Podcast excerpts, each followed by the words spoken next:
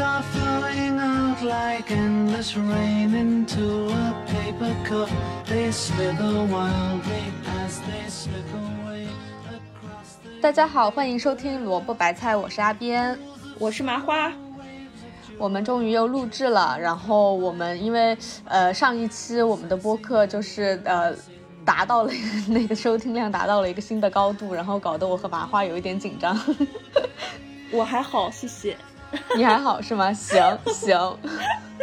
好，我们放宽心，嗯。嗯然后这一期的录制的话，我们是呃有有四个人一块录制，我和麻花邀请了两个好朋友，然后我们这一期录制的主题就是关于玄学和心理治疗。然后因为呃，就是其实，在我们自己的观察里面的话，我们发现最近身边的年轻人，呃，大概就是可能毕业了几年，然后有一些工作经验，然后被大概有一些社会经历，然后被社会敲打过的这些年轻人，都陆陆续续的走上了两条道路，就是基本上没有说都不走的，基本上都走上了两条道路，一个就是玄学的道路，一个就是找心理师的道路。就是说，有的人不顺利的话，他们就去找大师挂一个号。然后我也真的就是有朋友，他嗯是每一周都必须要去找自己的心理师聊天，不然的话，他的就是整个生活都没有办法进行下去的。就是我们发现很多人就是对这两两个方向都有一定的依赖性，所以我们这一期就找到了我们的两个朋友，一个是叶子，叶子是我的研究生同学，然后也是我们有台播客灵机一动的主播，然后他最近。对于呃占星这方面，就是可以说颇有造诣。然后另外一个就是我和麻花的好朋友于艳琴老师，他是一个很资深的心理咨询师。然后我们现在就请两位嘉宾给大家打个招呼吧。嗯哈喽，大家好，我是灵机一动的主播小叶叶子。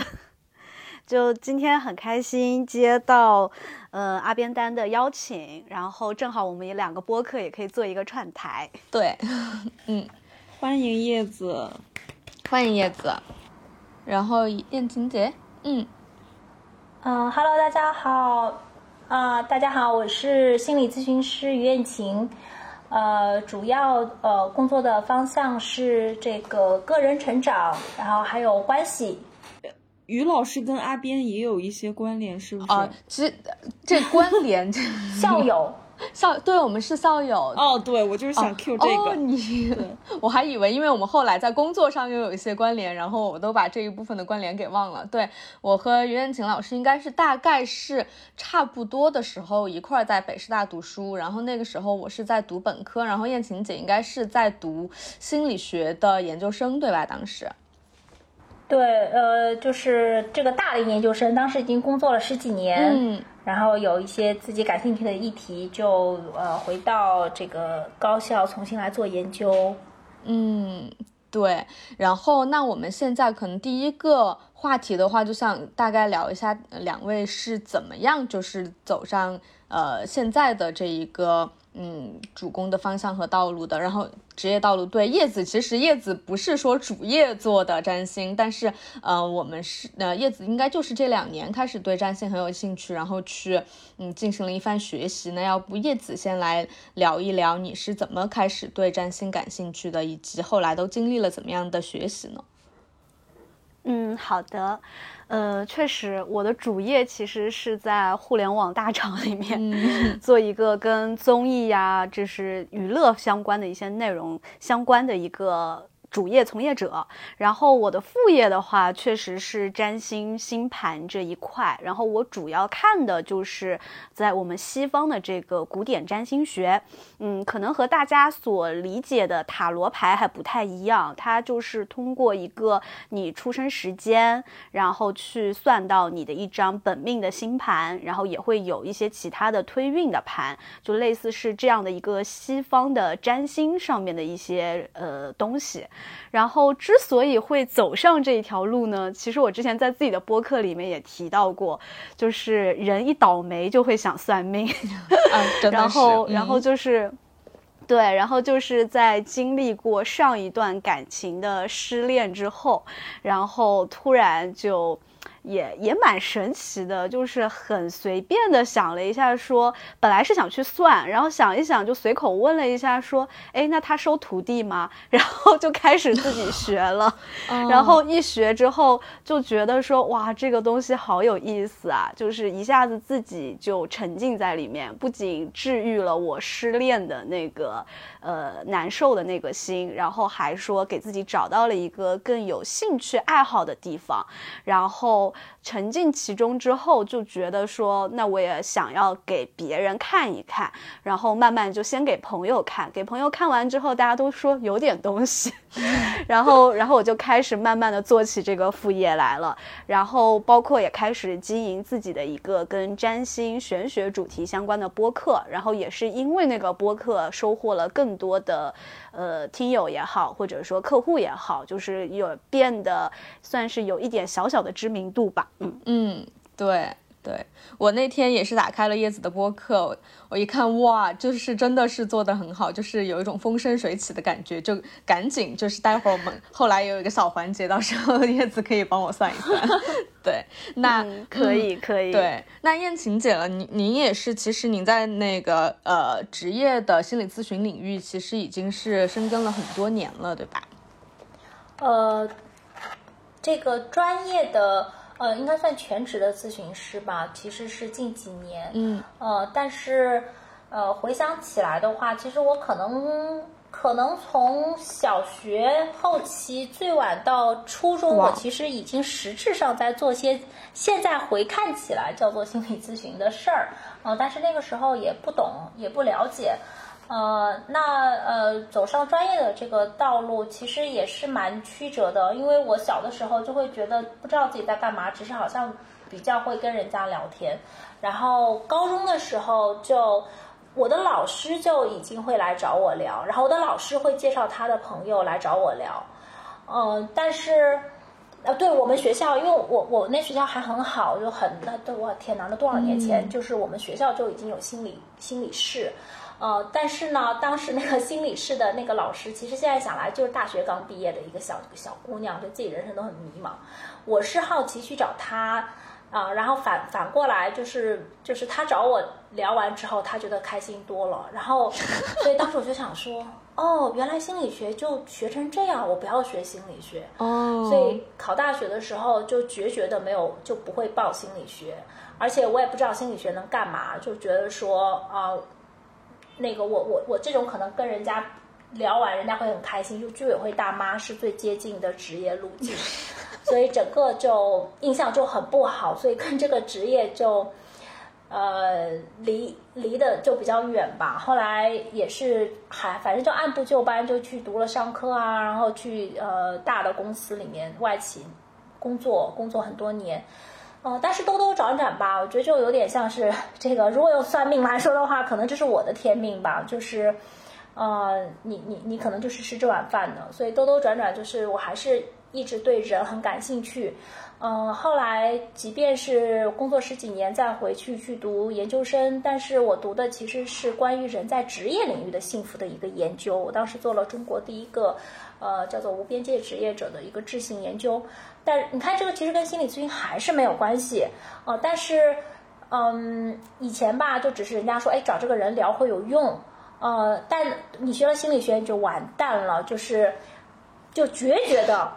学心理学就应该能聊，呃，然后加上本来就有很多人来聊，哇，天呐，就是，就是课就不断，但我又不是心理咨，但那时候已经知道有心理咨询了嘛，然后那个我就想说，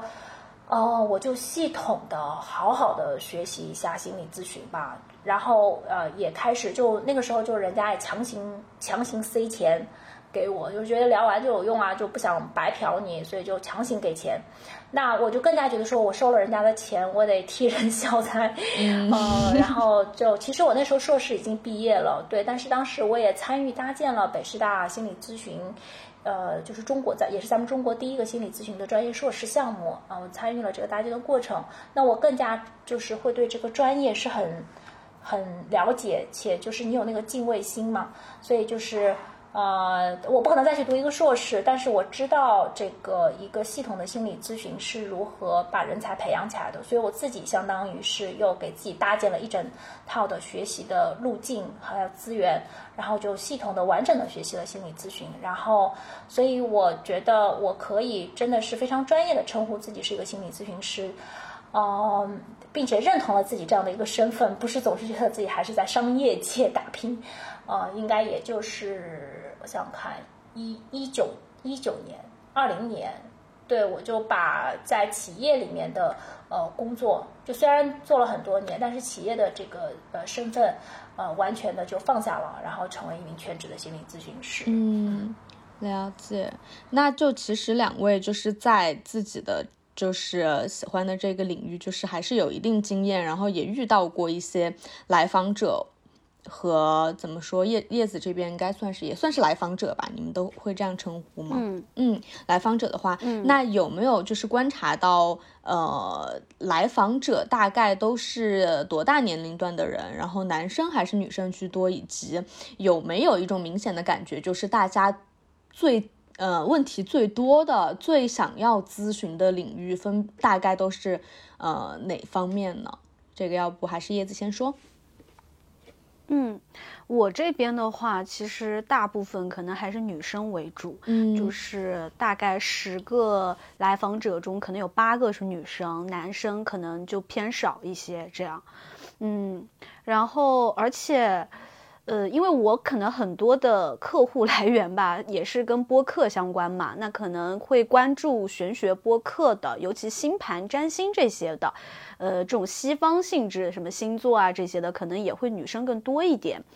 嗯，然后他们来咨询的问题的话，基本上像是情感啊、工作啊这些会多。但是我有感觉到最近就是想要了解更多、了解自我的人也更多了。因为从我们的星盘中，其实除了说看你的一个本命里面的恋爱、婚姻运势啊、工作财运以外，你其实也是能够透过一些星盘的配置去更加了解自我的。就是呃，我为什么会有这样的一个性格展？现，然后我的所谓的人生功课是什么？然后我为什么，呃，比如说会对这些东西感兴趣？为什么我在人际交往上面有的时候会有一些觉得先天障碍的地方？那这些其实我们从占星的角度是有一套理论可以去解读的。那其实我这边也会有越来越多的客户想要占抱着这样一个更加了解自我的心态来去看占星。那其实我也会更愿意去接待这样子的一些客。人，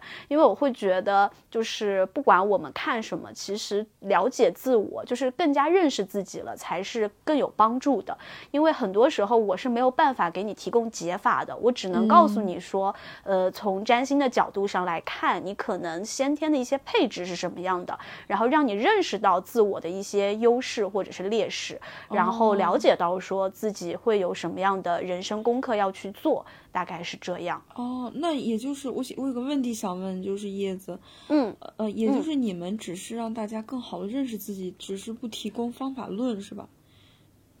嗯，怎么说呢？就是比如说啊，我看到这个人他的星盘的配置是，他是一个非常重视别人看法的人。嗯，就比如说他可能星盘中有比较重要的行星都落在了七宫，就是一个对方的宫位。那么他可能说在跟别人交往的时候是很难拒绝别人，甚至有的时候是比较依赖于别人做决定。但是呢，可能对于他来说，如果他更加的去发展自我，就是。去去挖掘，说我的自我到底我想要的是什么，然后我自己可以更加独立一点，可能会对他是有帮助的。那我基本上给到的建议也只是这种层面上的。就是有点偏，我不知道心理学上是不是也是这种，就是我不会给很实际的建议，说，呃，什么你你这一年就是不要去做什么什么，我可能会给到的更多还是偏这种层面的。如果他看的是呃健康的话，那如果他看的是什？什么？婚姻啊之类的，可能能看到说类似于晚婚，或者说婚姻上面不会那么的顺利。那我可能给他的建议就是，即使你遇到了一些坎坷，你也不要太沮丧。那可能这个东西，呃，就是因为你配置中会有，但是并不代表说你就一辈子遇不到真爱了。那可能你过了这段时间，等到时运好一点的时候，会更好一些，或者是一些命盘里面，如果有一些人他是那种容易被小三的，那可能也会提醒他一下，然后让他自己多注意一下，这样。哦，哇，嗯，那我还有个问题，就是为什么就是呃女生会比男生多这么多呢？就是是女生更爱更爱星盘吗？嗯，我觉得我我不知道是不是，但我感觉就是好像男生看风水就是 东方玄学的更多一点，就什么八字命理呀，什么小六壬啊这些，可能因为这些更多的。怎么说呢？我会我自己的粗浅的观点啊，我会觉得东方的这种玄学命理的东西，它其实会更加实用一点。就是像我刚刚提到的，我可能能给到的很多是一些从心理层面，或者说从一些精神层面上面去给到他的一些小建议。但是，一些东方风水那些风风水大师们，他是可以给你摆个阵、布个局，嗯，然后你想要招财，你想要干嘛，你可能是通过这些是可以。有一些实际的呃效用吧，但是像我们这种其实是做不到这一类的。那么有很多的男性吧，他可能会比女性有的时候他会更加的呃怎么说呢？实用主义一点，需要一个解决的方案。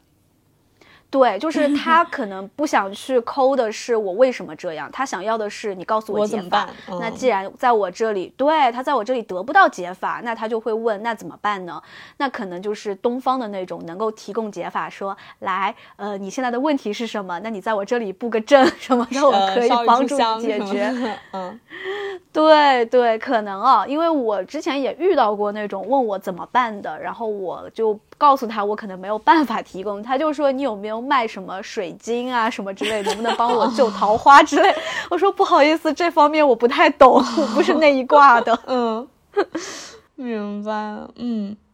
那那燕晴姐呢？就是在在您那边的咨询的来访者的话，大概的呃画像和他们的问题会和叶子这边的比较相似吗？呃。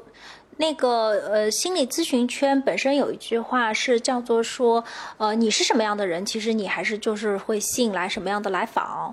嗯，那因为我我之前是在这个企业工作很多年嘛，然后而且这个我我其实是本来是先有来访才系统学的心理咨询，所以本来来找我的人呢，就是。呃，在企业里面从事管理啊，或者自己创业呀，就是这个人群，呃，作为朋友圈，就是这个人群就本来就比较多，所以他们是我的起始的，相当于是种子用户。那但因为心理咨询伦理嘛，就是呃，我系统学习心理咨询之后，我就知道我不会给我的呃身边的朋友，呃亲朋好友吧，就是是不能做咨询的，但是他们可以。可以把他们的，就是我并不认识，呃，没有关系的这些人介绍来给我，那他们的这个人群就还是偏这些类比较多，嗯，所以在这个人群当中，就是男女其实差不多，嗯。呃甚至有的有有些阶段的时候，还是男性会更多一点。那呃，这是起始，但是这几年会发生一个变化，一个呢，就也是我自己的身份的变化，就是我成为了一个妈妈，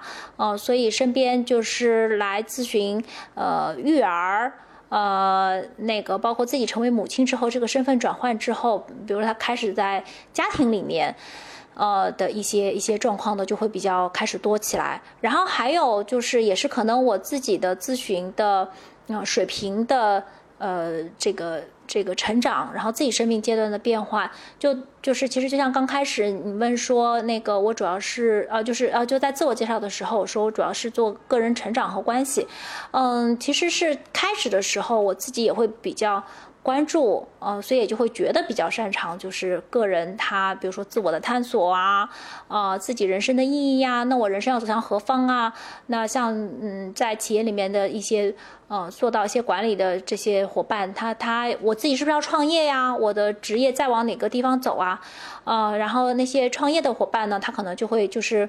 嗯，我我做一些重大决策的时候，我觉得我反复的去卡卡住是怎么回事儿啊？所以一开始会偏重这些会多一些，但是后来呢，渐渐就是互相长，就是我的来访他们反馈给我，哎，我明明是来找你，比如说我跟我的合伙人关系，我来找你做咨询，但是一两个 session，呃，就一两次咨询之后，哎，我就发现原来我跟我的伴侣吵架的模式跟我和呃，我的这个合伙人吵架的模式其实是一样的。那我来找你做完这个合伙人关系之后，我能不能请你继续帮我和我的呃太太或者和我的先生再继续去进行一个咨询？那就是 OK 啊，没有问题啊。那还有的就是，比如说一开始是带着自己家孩子来做咨询，哎，然后他又发现说。哎，搞了我，我突然意识到，我跟我孩子相处的模式其实是跟我的团队，我自己带的员工其实是一致的。那有些像老板，他会带着我的，比如说我最得力的、我最重要的两个核心的员工，呃，这个我能够来跟你做一个像这样的团体的咨询，我说也可以啊，因为其实背后的人。就是可能就有点，我觉得有点像医生去看看人是不是都是好像他们，我不是医生啊，但我不知道，比如他们就看人都是都是多少根骨头啊，那个血管经络，就他不会去看你那个表面的那个皮囊，你长得漂不漂亮啊，就可能也看一眼吧，对，但那个不重要。然后就像我，呃，在做咨询的时候，比如说你跟我讲哇，好多好多这个事情那个事情哇，什么什么的，就是我其实不是在听那些事情，而是那个背后。就他的那个模式，所以就是一个人的模式其实是三百六十度的。就是比如说你处理关系，那么你在呃所有的，比如说你所有的亲密关系，包括你的这个伴侣的亲密关系，你的跟孩子的亲密关系，你跟合伙人，呃或者是生命中非常重要的事业伙伴等等的这种关系，其实都是在重复你自己。那呃这些就是共通的了。所以，嗯，就就我的来，因为我做很多关系。呃，咨询，所以就是很多，我不能说男女就是一半一半吧，但是呃，没有特别明显的就是偏重于男性或者偏重于女性了。好，我有个问题想问燕青姐，就是心理医生跟心理咨询师是一个概念吗？呃，在美国的话，呃，这个其实没有没有什么。这种这种很很很很明确的这种区分，对对对，因为就都是拿那个执照嘛。然后在中国的话，其实应该是只有这个呃精神科大夫、精神科医生。哦，那这你是要学精神科出身的，然后还有一个中国，呃，也就是近几年搞了一个叫心理治疗师。那么心理治疗师呢，就他他也是有我们国家特色哈，就是他是要你要是学医的，但你又不是精神科大夫，你是学医的，然后但他们学的很多内容其实偏心理咨询的，那么你可以去考个叫心理治疗师。啊，但它也是主要在医疗体系里面，对，然后还有呢，就是叫心理咨询师。但心理咨询师在中国现在也很特别，因为之前有一个二级心理咨询师的证，但是前几年这个考试考试取消了，呃，也有因为有很多的问题嘛。然后，那像我参与搭建的这个北师大的心理咨询专硕，呃，那么这个是中国第一个这个这个就是全然的去培养心理咨询师的。那我觉得，呃，现在到现在已经发展几年了，就我们也培养了不少人才，就是而且现在全全国好些这个呃这个大学也都开设了心理咨询专硕啊这样的一个专业。所以我觉得未来就现在中国虽然还是有很多呃像美国这种成熟的这个体。些还是隔了很多年哈，呃，但是我们确实在越来越往规范的这个科班的这个系统训练的道路上在走了，呃，这个越来越真的是呃系统训练且嗯这个水平比较好的，就市场的乱象之前的那个乱象啊，就觉得会逐渐的呃去发生变化，嗯，对我刚其实是想说，就是我听完燕晴姐的讲述以后，我我突然觉得。就是这方面，好像跟叶子刚刚说的那一个呃关照自我，好像有一点对应得上。就其实，我觉得这呃，无论是占星还是心理咨询，这都都很有一种，就是我们先呃关照你自己的内心，然后让你知道你为什么你这个人的思维为什么是这个样子运转的，然后继而再来解决问题。我突然觉得就是好像这两方面是有有有一点相似的啊，这是我刚刚想说的，对，然后。嗯，接下来的话就是很想问一下，就是二位有没有感觉明显的感觉到，就是这几年的话，年轻人的心理问题变多了呢？就是呃，或者说是真的是大家的心理呃问题变多了，压力更大了，还是说大家开始真的更注重对自己内心的关照了呢？就我先问一下，就是大家有没有觉得那个找你们咨询人越来越多呢？就是。就是比如说疫情这几年，或者疫后疫情时代这块儿。呃，因为我自己其实也是疫情之后才开始关注玄学这些的，所以可能没有一个对比性哦。但是我自己的感觉是，当我在朋友圈开始说啊，我最近在研究这个，然后发了一些，就是大家如果感兴趣可以找我来聊一聊，或者做一些占卜啊，就是星盘预算的时候，真的就是那种八百年没有联系的朋友突然来找你说叶子，我想看一下，然后你就会突然。发现说哦，原来真的就是身边人，大家都会或多或少有一些困扰，然后是想要去救助于玄学的。然后可能之前他们会觉得说身边没有认识的人，不知道这个靠不靠谱，或者不知道去哪里找这方面的一些资源。那他们当知道说身边的朋友在做这个的时候，就会比较信任你，然后来找你。而且包括我又一直在用一些占星软件嘛，我也会发现，就是我身边。我不太熟悉的人，或者是工作伙伴，因为我并没有告诉我的工作伙伴我在做这个，但是我会听到我的工作伙伴们在说啊，我用测测看了，今天我的幸运色是什么，所以我今天要穿这个衣服的颜色。然后我当时就在想说，哎，原来大家都有在关注这些，所以我会觉得可能现在的年轻人确实是越来越往这方面的地方做关注。那有可能就是因为大家遇到的问题，或者是。嗯，不管是工作压力啊，还是说就是情感上面的一些问题，当你得不到解决的方案的时候，你可能就会容易往玄学这方面去求助。可能这也是最近什么雍和宫的手串 卖脱销啊，然后排队啊，这些就是都我觉得都都有一点。包括现在不是说什么寺庙经济起来了嘛，就是因为大家都越来越去相信玄学了。嗯，明白。那燕晴姐这边呢？嗯，我我觉得是，呃，需求这个东西其实一直在那里。就大家对于自己呃觉得，比如说不开心呐，或者这个关系当中不舒服啊，呃，就呃咱们这一代就就呃有我们这这一代的呃，比如说压力大呀、焦虑呀，然后迷茫啊等等比较通用的一些一些问题，包括关系，呃，这个比如说亲密关系这个很很很不稳定，常常换换这个伴侣啊或者怎么样。那但是我们的呃上一代，比如说我们的爸爸妈妈。呃，他们好像看起来生活很稳定，但是一直，也许一辈子就从来没有，就从来就没有机会说啊，我喜欢什么，啊，还有人能会问你你喜欢什么？你有份工作就不错啦，啊，还有包括这个再上一代啊，挑自己，挑挑自己对象。对吧？就是就是，比如说你你这个十几岁，你就应该就是结婚成家，你就得什么什么什么不生孩子无后为大了。那就每一代其实需求这个东西是一直在的，但是呃，我不我知不知道这个需求是可以被满足的？然后以及说，当我不知道这个好，呃，有有有很多事我连想都没有想过，它它竟然是一个合理的需求。就那种大家都这样啊，你有什么资格啊？就对吧？就你有什么资呃，那个你你已经生活条件很好了，你你还你还要折腾什么呀？对吧？就首先很多你的需求就就你的需求就是被否认的，啊，或者包括你的感受，就我们中国也常常会讲一句话，就是哎呀，你都已经很好了，你有什么好难过的？你有什么好委屈的？对吧？所以呃，如果如果我们对自己的需求，嗯，自己的感受。这个就是你你你不认为它是合理的，那你就不会产生说，啊，我是可以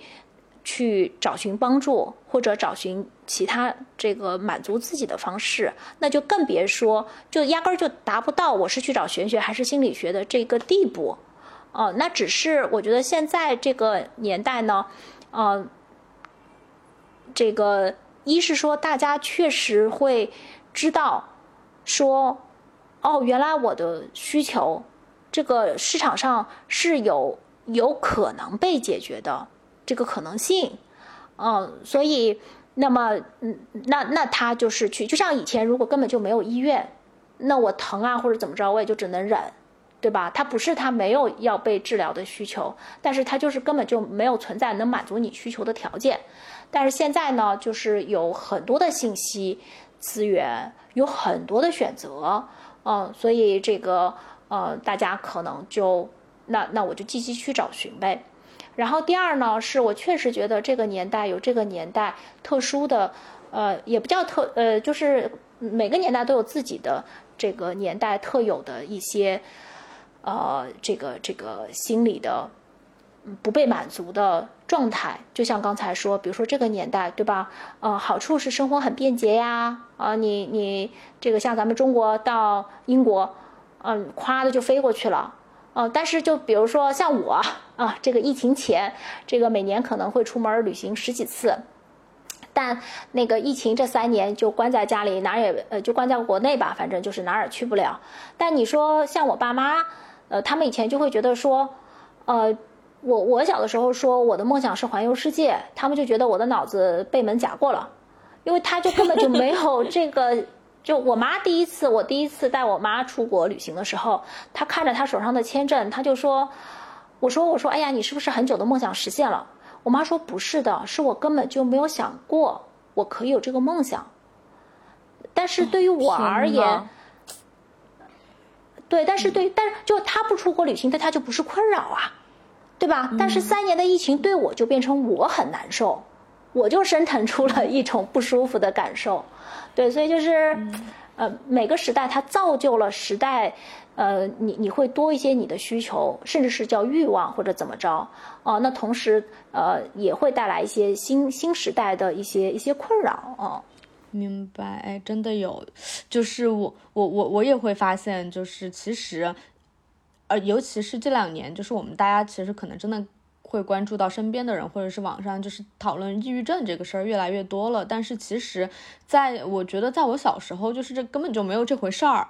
但是其实是因为我们后来就是大家越来越进步，然后越来越发现这。个病它是一个病，然后才慢慢的正视它，然后慢慢的呃了解它越来越多，然后才有就是仿佛觉得最近抑郁症的人这么多，那可能是因为它本来就这么多，或者是呃以前也有这么多，只是你不知道那是一种疾病。对，嗯，对。现在很多人都说，哎，怎么得癌症的人这么多呢？越来越多。说我们小时候，呃，我爸妈就说我们小时候就没有这么多人得癌症。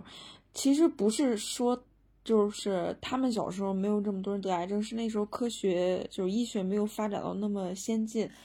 得了癌症都没有检没有诊断出来。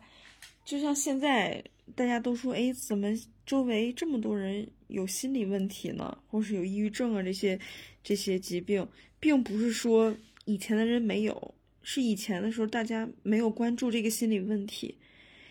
没有把它。没有没有人关注，没有诊断出来，没有人提到这个事情，并不是说它不存在。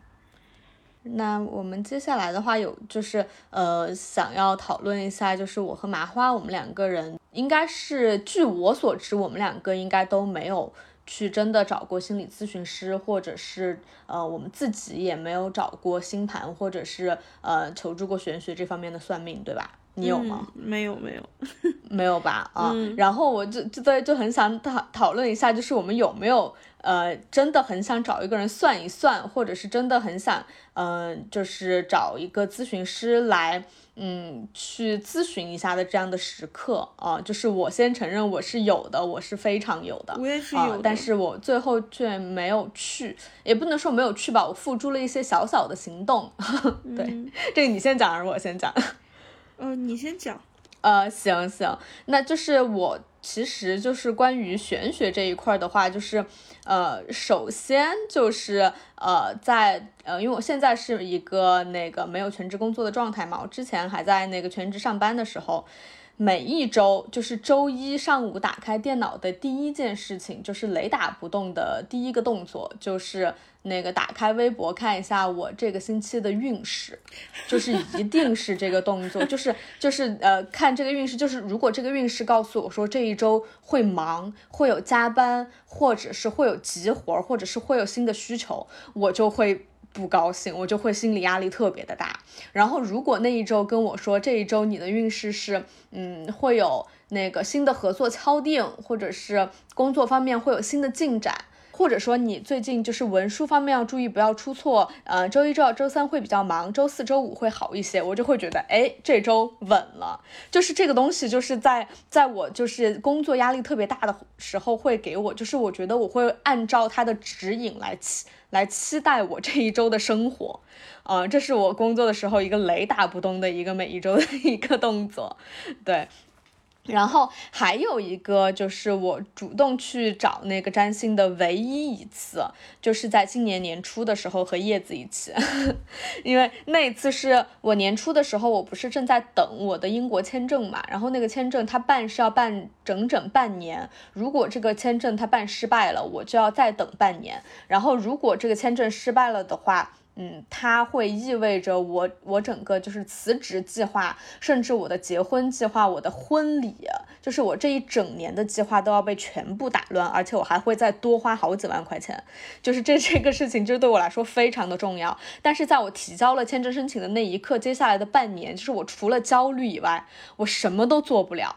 就是经常，你平时看着我就是还是看开开心心的像个傻子一样，但是就是有些时候就是晚晚上想这件事情，真的会想到睡不着觉。然后有一次就是呃，因为呃出差，然后去了一趟上海，我就找到了叶子。然后我当时就是我最想知道、最想知道的一一个事情，就是我这个签证它到底能不能过。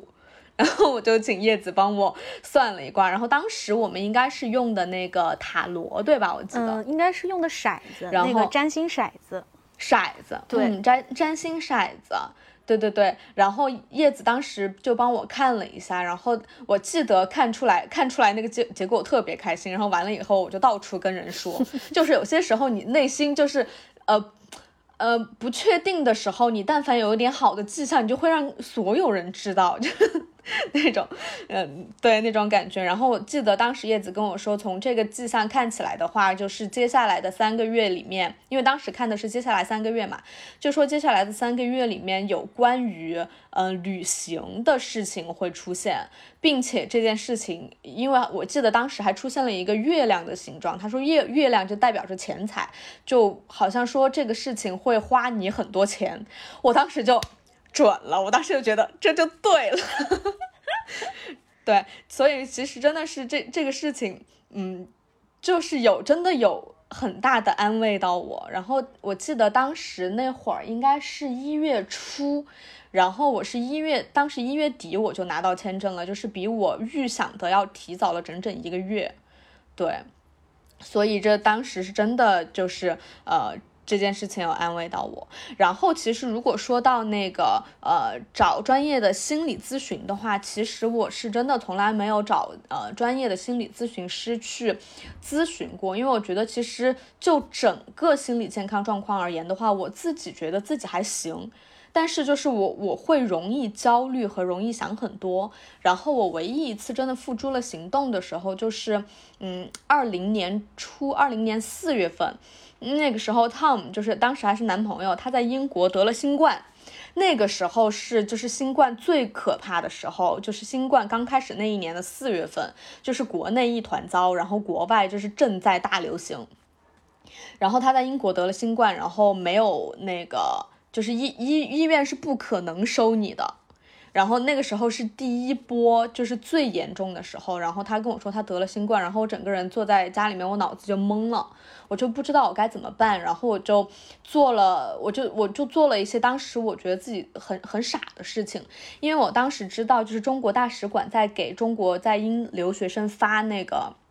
健康包，就是里面有什么消毒液呀、口罩呀。嗯，然后还有莲花清瘟。当时我就觉得这个莲花清瘟它一定是救命的药，我就很想给他买。然后我就刷那个英国的亚马逊，刷了很久，根本就刷不到英国当地发货的莲花清瘟。然后我就上微博去搜索“利兹健康包”这几个关键词，然后就看哪一些当地的留学生拿到了健康包，我就去一个一个的私信他们。就说那个，我现在遇到了一个什么事儿，你可不可以就是把你的莲花清瘟给他？我在国内买，立刻买到了，或者说我什么时候如果我在英国买到了的话，我立刻就是多买一些还给你。然后就是最后就是大家都拒绝了我，然后。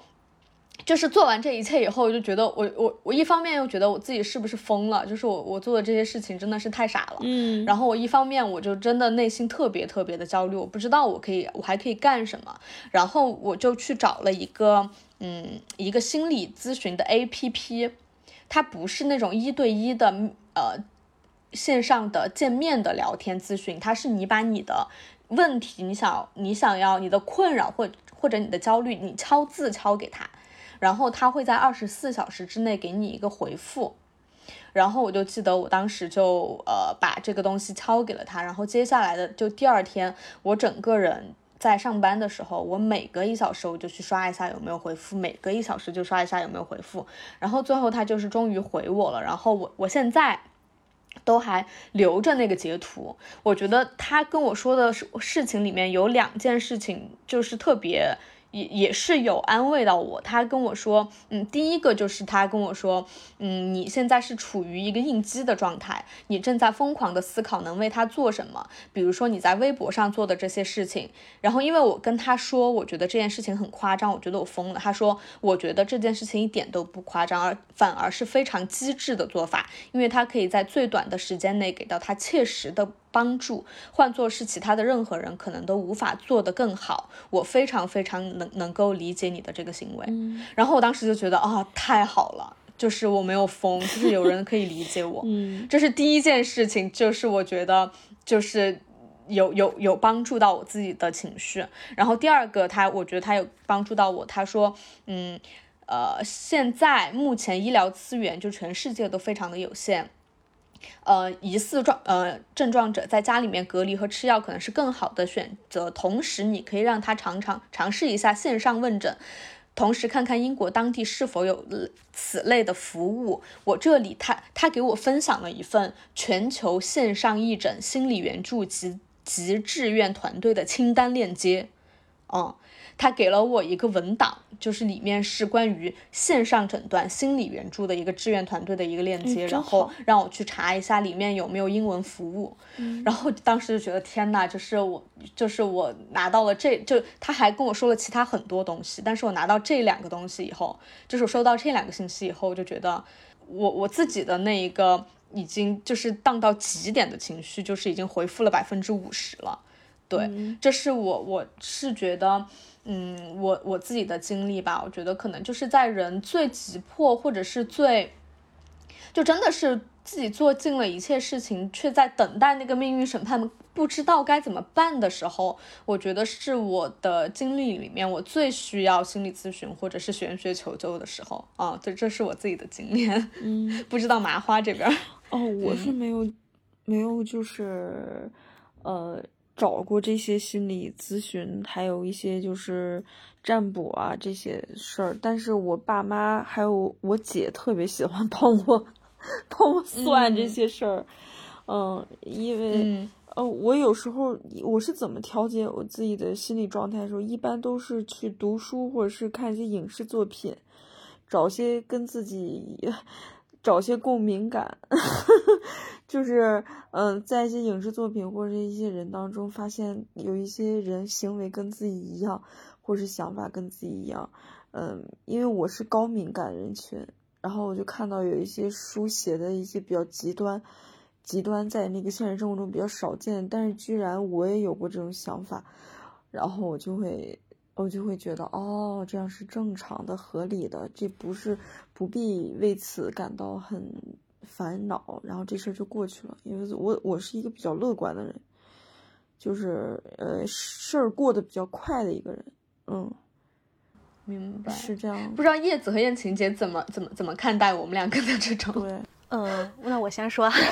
我觉得还蛮，我觉得还蛮正常的，就是像丹丹刚刚说的这个情况，包括，呃，其实我之前在接触玄学之前，我也有过问心理咨询的时候，跟你还蛮像的，我也是在 A P P 上，嗯。但是我当时找的那个 A P P，它是可以一对一的，就相当于是有很多个，呃，就是上面好像是有很多种吧，就你可以根据自己的需求去找。然后当时也是，其实当时也是因为失恋这个事情，就是在上一段感情失恋的时候，整个人状态特别差，然后呢，觉得说天天跟朋友讲也不太好，但是自己的情绪又挺受影响的，然后就觉得自己其实是需要去治治愈一下自己，但是又不知道该怎么办。然后那个时候，呃，其实没有一下子就去算命啊什么，当时也是觉得说我应该要科学一点，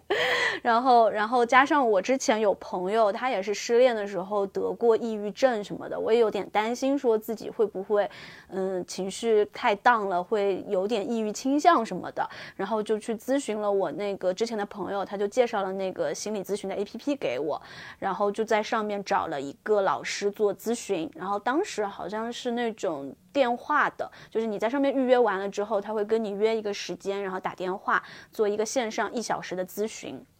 然后在那个咨询里面呢，嗯、其实我那也是我唯一一次接触心心理咨询。呃，我在那个里面其实主要就是把我所有的事情讲给他听，然后表达了一下我内心的一些纠结啊，还有我的一些不知道该怎么办啊。当时好像是还没有分手的一个状态，但是整个人已经很痛苦了。然后，呃，心理咨询师其实就是我觉得更多的是一个共情的感觉，就是他一直在。安慰我，然后告诉我说我这样是正常的，我的情绪，呃，并没有说是不太好的，或者说不是我自己的问题之类的，就帮我在疏解这些。然后，嗯，他有试图说想要帮我去聊一些什么我小时候遇到的一些事情，我跟我爸妈的关系啊什么这些。我的感觉是他可能试图通过我小时候的一些经历来去分析我的一些心理，就可能什么原生家庭会对自己的影响，然后对你亲密关系的一些影响，类似是这些，但是。嗯，其实没有聊的很多，因为那一个小时的时间，我感觉可能四十五分钟是我在哭诉，然后十五分钟他在安慰，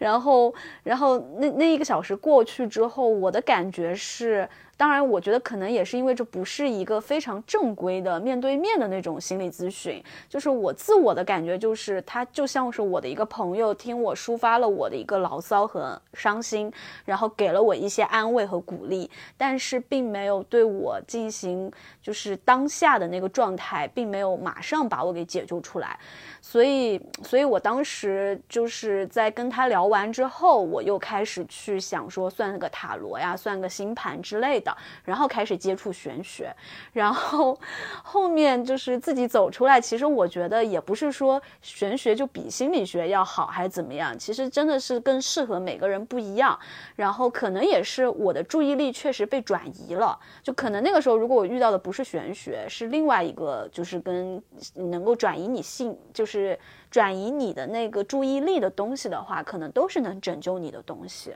所以，所以这个是我对于心理咨询之前我有接触到的一点。然后，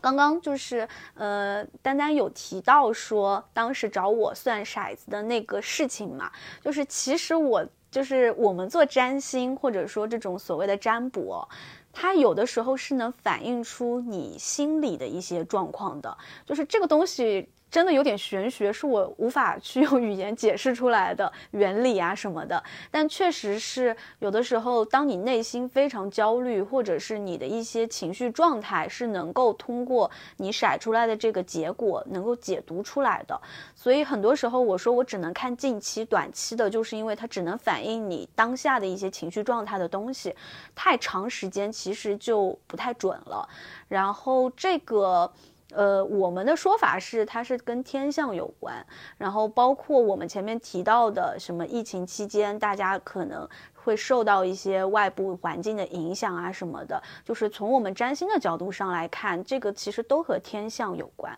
就比如近期其实天象也不太好，像什么土星逆行啊、海王星逆行啊，最近金星又在逆行，就这些天象其实都会给人的一些心理情绪产生一些影响，就有点像月亮吧，就是潮汐潮落，你这就有的时候你会莫名的 emo，就可能也跟这种天象什么的有关，或者大家说今天有点低气压，我。很难受，我很抑郁，就可能都多少是跟这些有点关系，然后这些可能就会影响到你的一些心理情绪，还有你的一些决定。哦天哪！所以就是不，呃，就就是刚刚叶子说的，就是什么土星逆行这些，他们他会平等的影响到每一个人，是吗？会会，它是属于社会行星，就是在占星学里啊，土星、嗯，冥王星、海王星、天王星这些都属于社会行星，就是它会对大环境进行影响。然后金星的话，可能它更是一个内行星，它可能会对个人。那金星就和我们的这种情感有关，所以最近金星逆行，可能蛮多人会跟前任。这种纠缠不清啊，什么前任来找啊，都有可能，或者就是你这段时间觉得感情不顺啊什么的，也是有可能。然后土星这些的话，它就更偏社会环境了。就是我在我上一期播客正好聊星象的时候有聊到，就是我们上个月不是看到了非常多。台湾娱乐圈，包括我们内地娱乐圈的一些一些各种各样的翻车的或者塌房的事情嘛，包括像之前那个黄子佼啊，还有台湾现在 Me Too 运动啊，还有那个黑人啊这些。那当时我观察了一下这个时间点，很多都是从六月十八号之后开始的。那六月十八号那一天正好就是土星逆行开始，所以我不知道它 是不是有啊。但是我那天就是自己在做整理的时候，我就觉得还。蛮神奇的，而且它的土星是在双鱼座逆行，包括海王星也是在双鱼座逆行。那这两颗都是带点凶性的行星，然后双鱼呢就会和一些性啊、毒品啊，然后这种偏罪恶的或者是掩藏住的阴暗的一些事情有关。那它当它逆行的时候，就相当于把这些烂账旧账重新翻出来，然后暴露在别人面前，嗯，就有一点这种感觉。天哪，我听叶子说这。可以有有一种青青天剑在汇报工作的感觉。哎，但说实话，这一行古代就是一个青天剑，对，真的，天哪，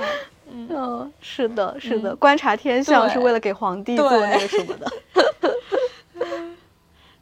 对，嗯，那燕晴姐不知道您怎么看待，就是说，呃，我和麻花我们两个在遇到问题的时候的这种呃做法。嗯，那个，我首先是想到有一个研究哈，就是关于这个各个领域的这个创新者，呃，就是叫怎怎么说呢？就是开拓者吧，各个领域开拓者，比如说，呃，这个这个像企业家，呃，尤其是那种呃颠覆型创业的这种这种企业家，像像马斯克，啊，然后还有一些科研领域啊的一些，反正就这种突破者吧，当时去。对他们去做了一个，呃，人格特质的这样的一个分析，然后其中，呃，很关键的一个点就是他们对于叫做不确定性的耐受度，是远高于这个大众的平均值。哦，就是那反过来说什么呢？就是普通大众是其实是追求确定性。嗯。对啊，我希望有一个稳定的东西，你给我一个明确的解释。呃，我想要呃有一些确定的这个这个，给我一个确定的答案。对，这就是我。哦，那这这其实是一个挺大大，然后那个还有前两年特别火的一本管理，呃，他其实不是一个管理人吧，但是他写的那个叫什么反脆弱。嗯。哦，这个前两年非常火过哈，那个他这个里面其实也有一个观点，就是就是他他是呼吁大家要提升自己对于不确定性的耐受，哦，但其实这个东西呢，又反过来说，他为什么要呼吁呢？就是也就是大部分人其实是不耐受不确定性的，嗯。嗯，哦对，那。呃，我我自己常常看，我跟叶子反过来啊，我其实是就是刚才刚才也说到，呃，我不是一个科班出身的心理学，这个也是工作了很多年之后再去读嘛，然后心理咨询也是某种程度被逼的，这个，呃，这个这个觉得要对大家负责才去读。但在此之前，我也在经历很多的不确定性，包括自己职业的选择呀，然后看到很多的这个，呃，反正很多的事情吧，然后我也不知道怎么样去选择。其实我是蛮多年是寻求玄学的对我的一个确定，包括这个呃，我我我有段时间痴迷于去寻找大大神，呃，这个帮我算算这个我以后到底要从事哪个领域。嗯，也特别巧，其实还是颇遇到了一些一些挺神奇的人，嗯，但是呢，就是阴差阳错的，就一直遇不到能帮我算的，就是就觉得呃好几次就是这个关系都很近，然后就近在咫尺，就这个大神就肯定是能见到的，或者就嗯去找他算是很就觉得没有任何原因你是见不到他，或者你是嗯不会得到人家帮你这个算的，但就是各种。原因，哎，那个就会错开，然后直到后来有一次，呃，就我我我讲真，我是真是一个大神顶，就特别牛逼的大神，就人家都说怎么怎么怎么着的，我就是一个也没看遇，就是亲眼亲自的见上面。然后呃有一次有一个我特别信赖的这个朋友，这个嗯反正也挺，他本身非常优秀哈，但是他他他的经历也挺传神的，嗯，他拜的一个师傅。嗯，当时也是就觉得说肯定没有问题，呃，他是那个大师，就是肯收的仅仅反正那么几个弟子吧，就他很挑人，就挑了我这个朋友。然后我跟这朋友关系非常好，就他绝对是会帮我引荐的。我想说求求求 大神给我算一卦吧，给我一点确定性。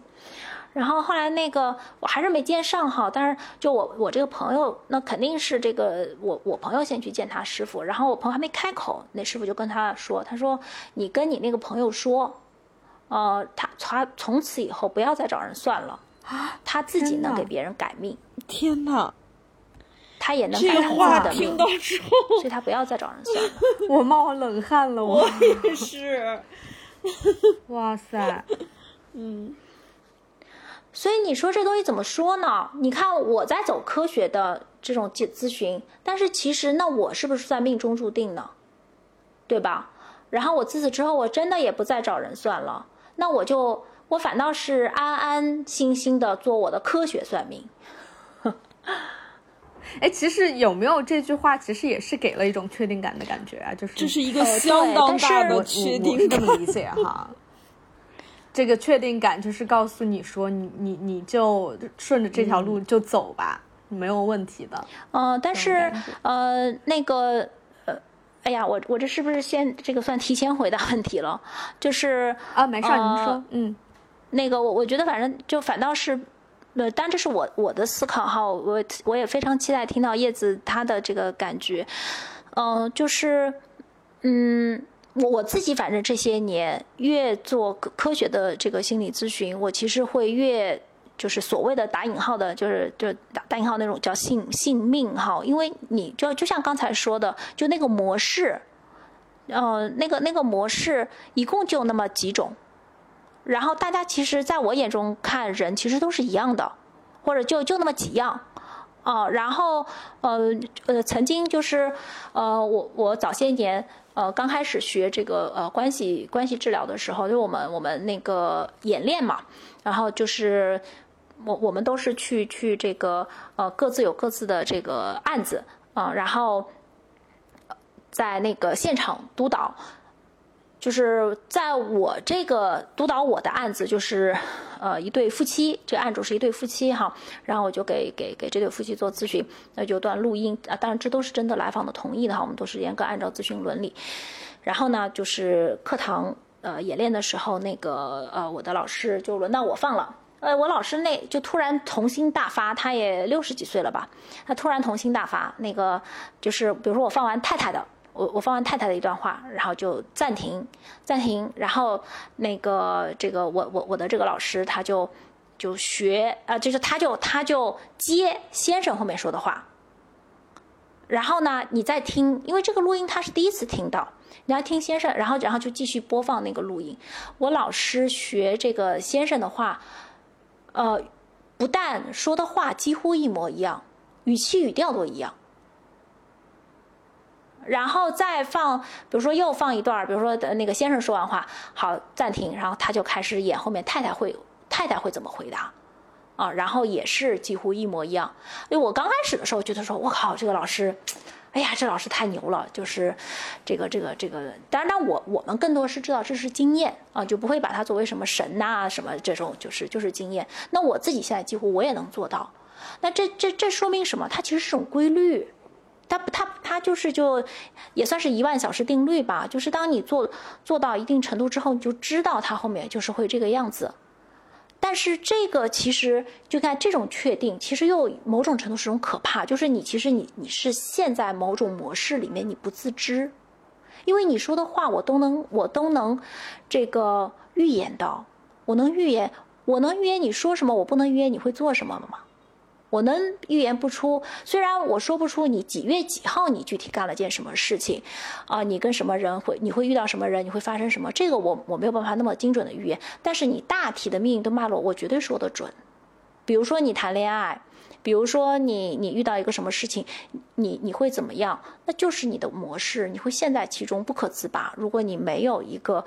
这个系统的干预的话，所以那。对你这个你，所以就是，嗯，这个，呃，就是你说这个这个算，那我我也能算，这个就是就是当用科学的这种你你很丰富的经验，对吧？我就可以的也是打引号的算哈。那那凭什么叶子就不能算呢？或者凭人家用其他的这种方式就不能算呢？就我觉得大家就是就是法，就那种那话怎么说呢？就是法门千千万，只要。你这个是有规律的固这个确定的一些模式一些东西，大家只是用不同的方法去算而已。那我会我自己很喜欢心理咨询，是因为我能改你的模式。可以帮助你看到你的模式，然后你很清楚知道自己是怎么把自己走到这一步的，以及当外界跟你互动，你会用什么固定的方式去回应外界发生的，就我们讲的刺激源，对吧？外界来了，人家说句什么话，哎，你就知道，呃，比如说有你会不会有那种，就是你就知道这事儿是他干的，一看就是他的风格，你不用学心理学，你也不用学算命，对吧？还有什么，就是你看这衣服，一看就是他的风格。我就我就知道他会挑这件衣服，那你不是某种程度你也会算命吗？对吧？只是算的面可能窄一点而已，但这个就是他的这个也是打引号这种命中注定啊。嗯，有说服我，有说服我一种新的新的角度，都是算，嗯，一种行为模型的分析。嗯，我我其实刚刚听下来，我也觉得很有感触，因为。就是刚刚老师提到了说这种固定的一些行为模式，一万小时定律，就是我已经完全能摸透了，所以能够预测到这样子的人他可能会做的一些呃反应啊，或者是刺激源下面会做出什么样的事情来。那这个其实我们说占星的原理啊什么的，有的时候占星也是一个打引号的科学，就是因为它其实是某一种统计学，就是从古代一直到现在，然后。这个古人是怎么弄出来的呢？我们不太知道，就觉得古人真的很聪明，他能够通过观察天象去总结归纳出非常多的一些呃规律出来。就比如说金星落在天蝎的人，他容易虐恋，那这个一定也是他通过各种各样的一些大数据来总结归纳出来发现的一个规律，然后写到了我们的占星的这个教材里面，然后我们就通过各种种。各样的案例，然后来验证，发现哦，确实是这样。然后我们这样子一代代的流传下来，我觉得，所以它其实真的就是有一点规律中就是延续下来的。当然，它也不是完全不变的，它肯定也会有一些变化。但是它真的是一个蛮神奇的一个大数据下面一个统计出来的结果。天呐，我刚刚总结出来了本期的标题：心理学是一种算命，占星是一种大数据。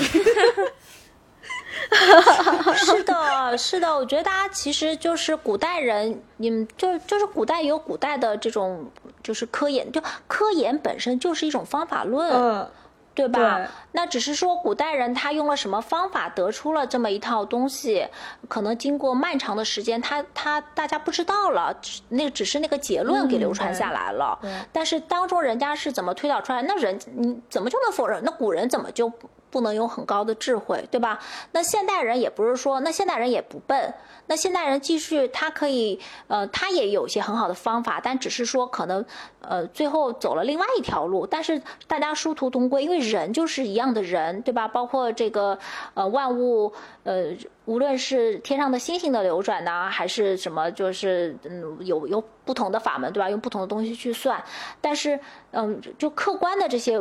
物质还是这些东西，人也还是这些人。那我我自己早些年就玩过一个游戏，就我刚刚开始，我刚刚学心理学的时候，我其实自己干过一件事情，就是我当时找了我身边就是会星盘的朋友，然后还有一个就是算易经八卦的一个朋友，呃呃，然后我们三个人干嘛呢？就是我们找了，哎呀，我都忘了我们那找了几个人啊，伙伴，然后呢，就是呃，我们三个人分别用自己的方法去给他们算。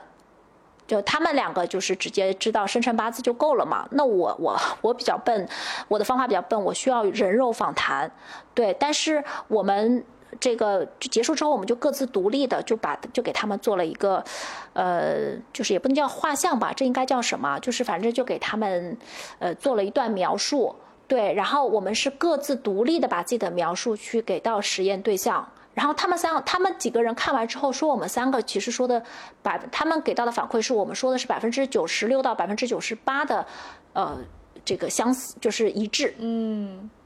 所以我觉得是很高的一致性啊！咱们做科研都知道，百分之九十几是多高的一致性啊！天哪，一种全新的视角。我真的哎 殊途同归。哎，说到这个，我觉得已经破了我下面的那个环节，因为我我今天设计了一个小环节，是我今天最期待的一个环节，就是我想以 同样的一件事情，分别找叶子和燕晴姐都帮我诡计多端的小编 被破了，对小诡诡计多端的 我计谋被破了。对，好像已，但是燕行姐好像已经提前给我漏了透了，这个最后的结果会是高度的一致。现在要不我们就直接呃，就来来看看现在可以啊，可以吗？嗯嗯，对。然后对我设计的这个环节，就是因为 我最近不是呃我刚搬来英国几个月，然后我需要重新面临找工作这件事情嘛。然后这件事情其实会就是持续的带给我焦虑，因为我就是一个在找工作这方面特别容易焦虑的人，而且我还的同时我还是一个面试黑洞，就可能我的简历有九十分儿，然后我面试的时候我就只能说出六十分。就就所以整个找工作这件事情就是会，嗯，断断续续的让我非常的焦虑。然后大家问我，哎，最近工作找的怎怎么样啊？我都会说，有什么怎么样？有 offer 就是上岸，没有 offer 就是没找到，就是它不存在一个中间值，它不，所以就是所以今天就是想要。请叶子来帮我，呃，看看，就是在我未来三个月，就是我的工作运势的这一块儿，以及就是我对于找工作很焦虑的这件事情，也想请燕晴姐到，呃，待会儿来帮我分析一下，就做一个简单的一个模拟咨询。呃，要不还是呃叶子先来，因为昨天已经找叶子帮我把那个你你说的是什么？把那个卦怎么了 来着？对，什么来着？卜卦就先、先起了一个卦，嗯，嗯，对对，起了卦，嗯对，那我我也先简单介绍一下这个原理哦，就是，嗯呃，丹丹这次找我做的这个呢，是一个天象的一个卜卦，就是他上一次问我的那个我说的那个占星骰子，它是一个更简单直接一点的吧，它就是，呃，骰子里面它会有三个符号，有天上行星的符号，十二宫位的符号，以及说星座十二星座的符号，然后通过具体的问题，然后来解读这个符号的一些呃表现出来的一个卦象，然后来解读他上次那个问题。然后这一次因为问的是一个跟工作相关的，然后可能更适合用卜卦来看。那卜卦的话，它也是根据天象来解读的，就我没有让他给我具体的出生时间，我就能看。它也是更用的是。呃，就是为什么我让他要提前主动的来找我？因为问的时机非常重要。哦就是如果说我们是呃之前没有沟通过，然后他现在在节目里面突然来问我，那我可能用的就是现在此时此刻的这个时间了。哦但是因为我解卦也是需要一点时间的，所以我就跟他说，你真的想问的时候，你主动一点来找我，然后可以提前找我。这样的话，我用的就是他在找我的那一刻的那个时间。哦所以当时我截了个图给你嘛，那个图的时间点就是你问我，我说我了解到了这个信息，然后帮你起卦的这个时间。那这个是根据那个时候的天象来算的了，然后。算出来的结果呢？说句实话哦，其实，呃，可能并不是特别好 就是，就是，就是怎么说呢？救那个就是阿边说节目就到这儿了，不聊了。但是，但是也不是说这是一个完全死局，所以就是我觉得也是需要跟你聊一下的，因为我目前看下来的这个天象上面的一个运势，它因为我们看的其实是短期内嘛，就是三个月内的一个情况。那其实短期内找这个一下子找到心仪工作的这个运势，其实还是没有那么顺的。然后我看下来，其实是有两种可能的。然后。我也我也想问一下，你现在找的这个工作，因为你那天跟我聊说，其实是已经面了一个公司，但是一直在等那个结果，然后好像对方一直没回你这个样子。对，而且他们有给我打电话，就是说明确的跟我说会会让我进入下一个流程，然后就没有了，几周了，嗯，有等了等了有多久了呀？两周了吧？那我还有个问题是，你这份工作是你自己找的，还是说有通过一些介绍人啊，或者是让别人帮忙嗯内推啊之类？嗯，哦，完完全是自己投的，嗯，明白。那如果是这个样子的话哦，那可能这份工作有一点点大概率，可能是有出现了比你更强的竞争对手。嗯嗯嗯，明白明白，哦我觉得这个很很正常，对，因为嗯其实我自己会有一种感觉，就是呃，你不可能。你在任何一次找工作都不可能是一面就中，对吧？这个概率也太小了。嗯，对。就是我从这个卦象上面看的话，就是两种可能，一种呢就是如果说你本身这份工作是有一个类似于我刚刚说到的介绍人啊，或者是帮忙内推的这样的一个中间人贵人的话，可能他是中间会有坎坷，但是他能够帮到你，最终能够拿到这份工作。但如果说你就是一哦个自己去找的，那可能这个人他我就会把他看成是你的竞争对手，那其实相当于是他把你的工作给截哦胡了。哦，这算的是这三个月内的吧运势吧？对对，哦呃，但是因为他目前已经有一份现成的、已经发生关系的这样的一个工作，所以就是、呃哦，就是目前他已在等的这个 offer 的话是这样的一个结果。那我也看了一下他的下一份，就相当于说我们不看这个了，我们看看下一个工作机会。那从卦象上来看的话，下一个工作机会可能也是时间和机遇都还没有那么快。就是还是会需要等待啊，或者是你还是会有一段这种比较焦灼的这样的一个心态。嗯，明白嗯明白。那、嗯然后我的感觉也是跟前面其实我有提到过的这个天象也有些关系，就是最近的这个天象真的 对于这种要换工作啊、辞职啊、跳槽啊，或者是感情复合啊什么之类的，感情求发展啊什么的，都不是特别好的一个时期。然后我这边最近也蛮多人找我看咨询，看一些其他的，说实话，大家的整个状态都不是特别好。嗯，明白。嗯那我现在的话，就是既然如此，你可能说，比如说时机啊，各方面都不太好的话，那我是把这个，呃，那我是最近就先别这么卯足了劲儿，就是每天头，每天紧张，就是把劲儿都攒攒到再过一段时间呢，还是说，呃怎么办呢？嗯，问出了这个问题。所以嗯嗯，所以这也是这也是我今天后来问你说，不如你把你的那个时间出生时间给我，我帮你看个本命盘。因为我们卜卦的话，其实一个卦只能问一个问题，就是如果说你想看更远一点的，就是因为我们现在看到了，就是未来三个月内可能这个工作运势都不是特别好，那你肯定想知道说，那我到底什么时候能够工作运势好一点啊？我能够顺利入职啊，能够找到心仪的工作。那这个的话，其实就得针对你个人的一个呃本命上面的一些东西来看了。我可能就会想要去看一下，说你的命盘上面你的这一年或者明年的一个运势是怎么样。那如果说这一年的运势都不是特别好，是容易遇到一些意外啊，或者是被一些外部环境的影响，影响到自己事业发展的话，可能就会建议你说，那这一年你把重心放到别的上面，因为从星盘中也能看到说你这一年的重心会在哪里。就有一些人哦，可能这一年他很适合搞事业，有一些人这一年他反而适合谈恋爱，或者适合去做一些别的学习啊，或者是其他方向的东西都有可能。明白明白，那这个的话就可能我们的下来以后再看。我现我现在讲一下当下我我的感觉哈，叶子帮我说完这一些以后你，的心情，嗯，我的心情是，我觉得我我觉得我仿佛得到了某一种答案，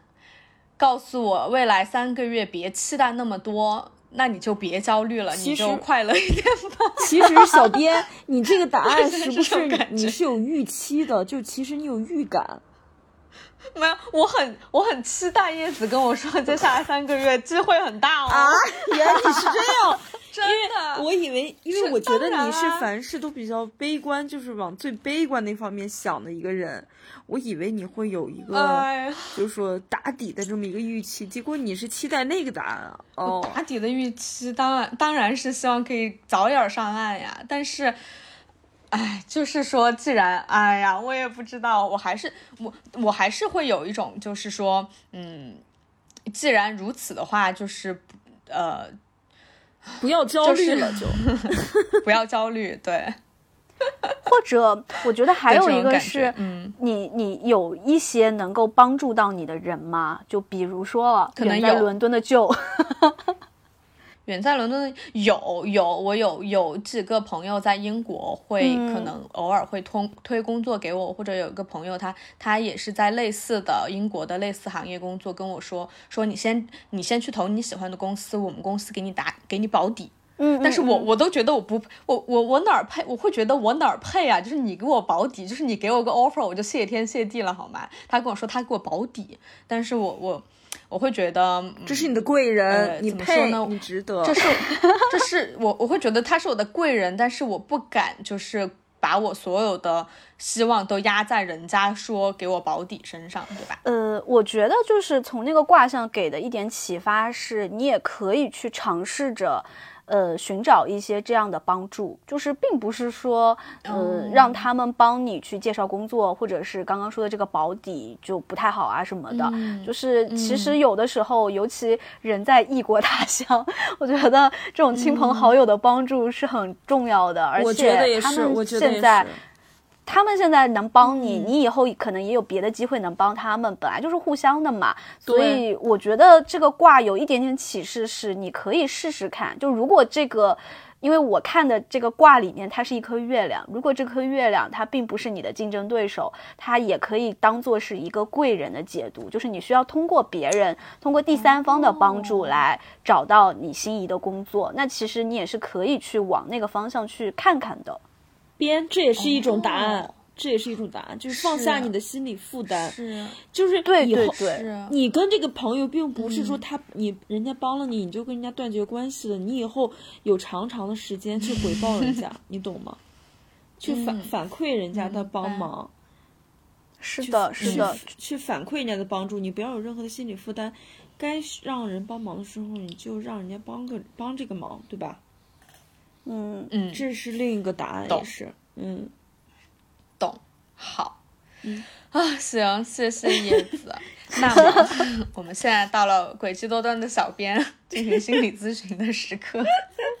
对，就是呃，但是应该就是应该跟大家先说明，就是我们的这个模拟心理咨询，它应该只是一个模拟，对吧？就是应该在真正的心理咨询的伦伦理上面，就是呃这一段呃真真实心理咨询的对话是不应当公开，并且可能如果呃就是我和燕晴姐是朋友的话，你也不太能够就是在伦理上帮我做这个咨询的，对吧？呃，对，就是呃，一个呢是咨询，就其实我我现在这个呃，这个这个践行的这个咨询的流派，已经算是就是全球。就首先我们是个短程流派，那短程流派在我们这边的定义叫做呃，我们基本上原呃平均吧，这个呃十二次内就是三个十二到二十次，那也就是差不多三到五个月，就一周见一次。啊，三到五个月结案，这个在咨询，这个就叫短程治疗，呃，然后对三到五个月，但是比起像今天这个冷不丁的，也 呃也没有冷不丁了，其实也是有 有有提前那个，对，但是呃，我们一般一头呃第一到三次。呃，这个每次五十分钟，这个时间其实还是更多的是呃对你的一个比较系统化的一个了解。那当然，这一到三次不是说光是我问你一堆的问题，然后去认识你，不是这个意思。呃，不全是这个意思，就是当中其实已经会有一些干预和这个一些工作了。比如说像我的来访者，他们就非常往往就是一个 session，他们就会说哇，就是就好像觉得蛮有启发的。呃，但是呢，这个只是一个哎，我看到了一些盲点。呃，或者是我有一个不一样的视角，但是他呃三次，那么可能这个呃就是会有比较深刻的一些一些感触，但是你的你你非常明显的能看到你外在行为上的变化，怎么着也得五六次以后，啊，然后呃就有点像是呃这个呃健身。对吧？你可能这个，呃，从你从你这个开始健身，就我们讲健康的啊，不要是那种什么什么不吃啦什么的那种掉肉什么的，就是你真的是保持一个健康的一个呃生活的节奏，那么你的健身的这个效果可能也要几周之后才显现，呃，而且也只是初起起始的效果，但是你后面长期的稳定的效果，肯定还是需要一定的时间嘛。嗯，但是呃，我们这个咨询流派，因为我们大量的有有过去几十年的这个全球范围的追踪研究，就是我们这个流派，它同时也是，呃，应该算是全球叫做治愈率最高、复发率最低哇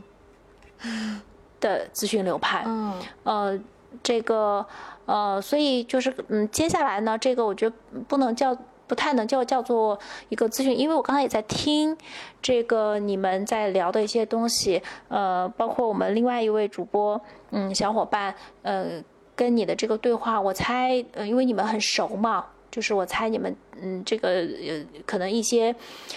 呃，重复性的。对，是吧？你你其实你你为什么反复跟他说这个？哎呀，你你这个别人帮助你也是可以去回报人家的。然后这个就你你一定是看到呃那个阿连丹之前，这个可能是不是不太不太会去呃求助别人？呃，因为他的 性格也是，就是说尽量能不麻烦别人就不麻烦别人的，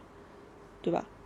嗯，呃，对，所以你看，你其实已经是在跟他的模式对话了。哦，yes，哦，天呐 God，姐，您真的观察力好强啊，而且总是一语就是一语中的，对吧？我的反应其实就能反映出他的模式、他的性格了。对，然后那个。呃，对，然后阿贝娜刚才前面还有一句话，我有留意到，呃，你说那个呃，我我就是什么面试黑洞，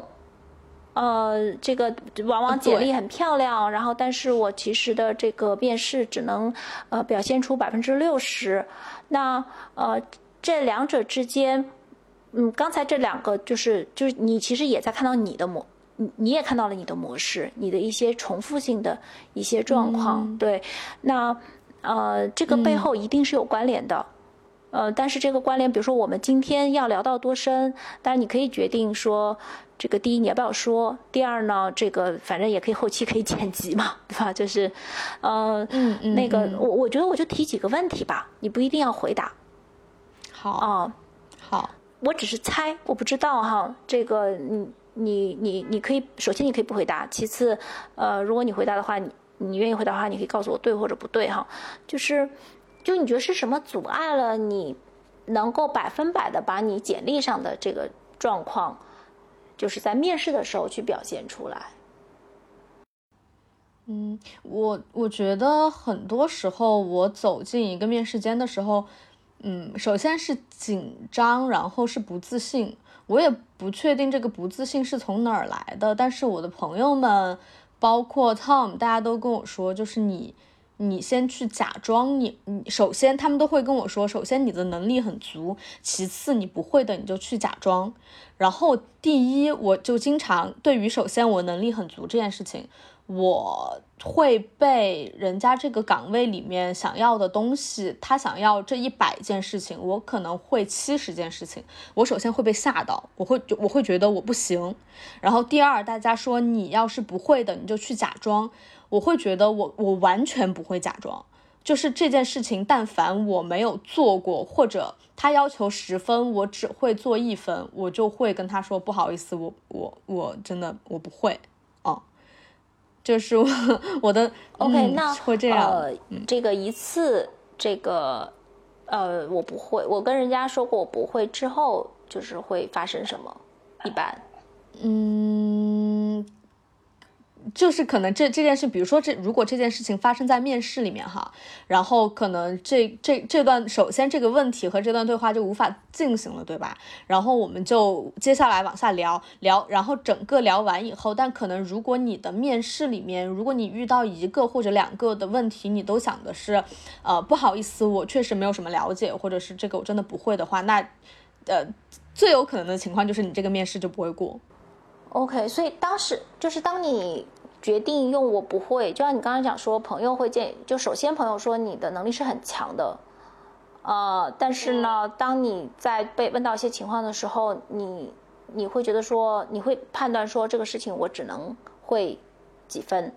比如说你在面试的时候，你听到这个问题，你你你心里面在发生什么？你还记得吗？哦，我刚刚想到，我会有一个呃心理情况是这个样子的，呃，我会觉得我告诉我明白的告诉他我不会以后，我就不会出我就不会出丑了。如果这件事情我只我我只会一分，我跟他说嗯我会，我有了解，我我知道这是怎么一回事儿。如果他再继续往下深挖，我就露馅儿了。我特别怕他继续往下深挖，我就告诉他我不会，然后然后这件事情就过去了。嗯嗯嗯，那出丑又对你意味着什么？嗯，紧张，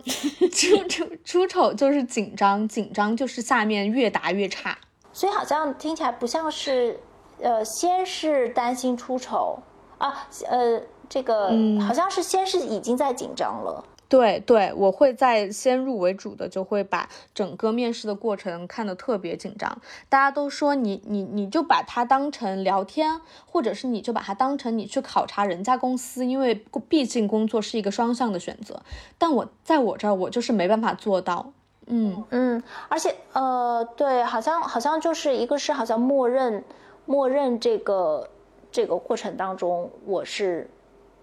就是只要我被挑选的那一个，对，一个是我被挑选，然后而且好像就是我不是、呃百分百的这个尽善尽美或者百分百的好的话，那我好像就等同于就是我我这个东西不会，哪怕它只是一部分的不会。就是我完全不会去美化自己的能力，就是我我我能我能做到的事情，我能完全的说出来都算不错了。你让我去美化，或者是让我去稍稍的夸张，就是完全不行，因为我太怕人家继续深挖，然后把我戳穿。就出丑这个之前有过什么就是切实的，然后就比如说像现在一下就能想到的一个，就是因为好像出丑对于你是一个不可承受的后果极其严重，比这份工作我拿不到都更严重。就相较于我一定要想办法拿到这份工作，我更我更不能够接受自己出丑。所以之前是有什么，就是如此不可触碰的经历，你可以跟我讲具体这件事情哦。如果你觉得，嗯嗯嗯，就你会你会有一件事情吗？会有个场景吗？嗯，我不会有这么一个场景，但是我会觉得，我觉得不是说出丑这件事情，好像反而是表达这件事情，就是完全的、完整的、完美的表达出自己的经历或者是意见这件事情，呃，就是好像没有这么顺畅的发生。就是如果要让这件事情顺畅的发生的话，它是有一定难度的，我会这么觉得。就顺畅的表达自己，